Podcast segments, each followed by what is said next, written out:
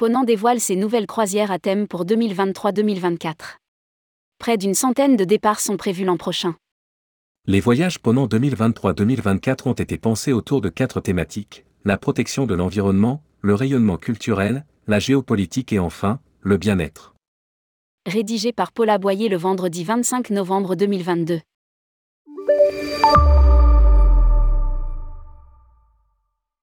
C'est dans les somptueux salons de l'hôtel de la Marine, récemment rénové, et à deux pas de l'ancien bureau du chef d'état-major de la Marine, qu'Hervé Gastinel, président de Ponant a dévoilé, lundi 21 novembre 2022, en présence des partenaires de la compagnie de croisière de luxe, sa nouvelle collection agriculture pour 2023-24, avant de régaler ses invités avec un concert de musique classique donné notamment par le violoniste Renaud Capuçon.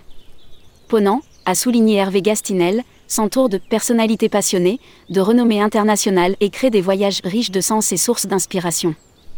La programmation pour 2023 à 24 tient ses promesses. Les voyages, près d'une centaine de départs, ont été pensés autour de quatre collections thématiques, la protection de l'environnement grâce à la présence d'explorateurs, de scientifiques et de naturalistes de renommée mondiale, le rayonnement culturel, la géopolitique grâce aux experts sélectionnés, diplomates, journalistes, essayistes, historiens, reporters de guerre, philosophes et psychanalystes, et enfin, le bien-être et le lifestyle. B. Ce sont des collaborateurs fidèles, mais aussi de nouveaux partenaires qui feront partager, l'an prochain, aux passagers de Ponant, leur passion et leur savoir au travers de conférences et d'ateliers. B. Certains sont des célébrités. Parmi eux, Jean-Louis Debré, ancien président de l'Assemblée nationale, le journaliste Christian Macarian, la navigatrice Maude Fontenoy, les écrivains Douglas Kennedy, Éric Emmanuel Schmitt, Jean-Marie Rouard, Pascal Bruckner et Jean-Christophe Ruffin.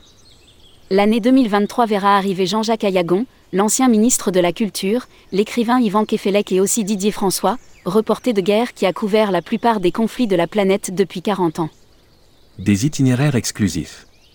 Parmi les itinéraires exclusifs proposés figure en bonne place B l'Antarctique emblématique, du 22 février au 5 mars 2023, B. À bord de l'Austral, Laurence de la Ferrière, seule femme à avoir traversé l'intégralité de l'Antarctique en solitaire et la Norvégienne Liv Arnansen qui a mené la première traversée féminine sans assistance au Groenland en 1992, guideront cette exploration du grand continent blanc.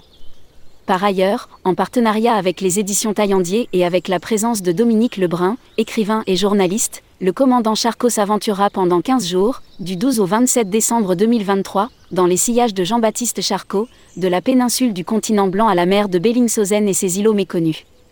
Également au programme de 2023, dans le registre culture, des balades musicales en terre celte, avec, du 27 avril au 4 mai, un programme élaboré en partenariat avec Radio Classique UB sous la direction artistique du poète et écrivain Alain Duo. Autre croisière musicale prévue en 2023 et ce sera une première, une croisière dédiée au jazz, en partenariat avec Marseille Jazz des Cinq Continents. À l'occasion du Festival Jazz en mer, le Lyrial sillonnera, du 24 septembre au 1er octobre 2023, l'Adriatique et la mer Tyrrhénienne en passant par l'île de Malte également à bord du Lyrial qui naviguera cette fois-ci de Dakar jusqu'à Santos au Brésil du 14 octobre au 3 novembre 2023, une croisière sur les traces de Napoléon Ier en route vers Sainte-Hélène. En présence notamment de Franck Ferrand, mais aussi de Michel Dancoine Martineau, directeur des domaines nationaux à Sainte-Hélène. À noter aussi une croisière géopolitique à bord du Bélo avec pour thème les grands lacs américains, du 11 au 18 septembre 2023, avec Nicole Bacharan qui a porté son regard sur la géopolitique de la région. Et enfin une croisière bien-être, du 8 au 15 juin à bord du Lyrial, l'essentiel de la Croatie en compagnie de Elodie Garamond, professeur de yoga.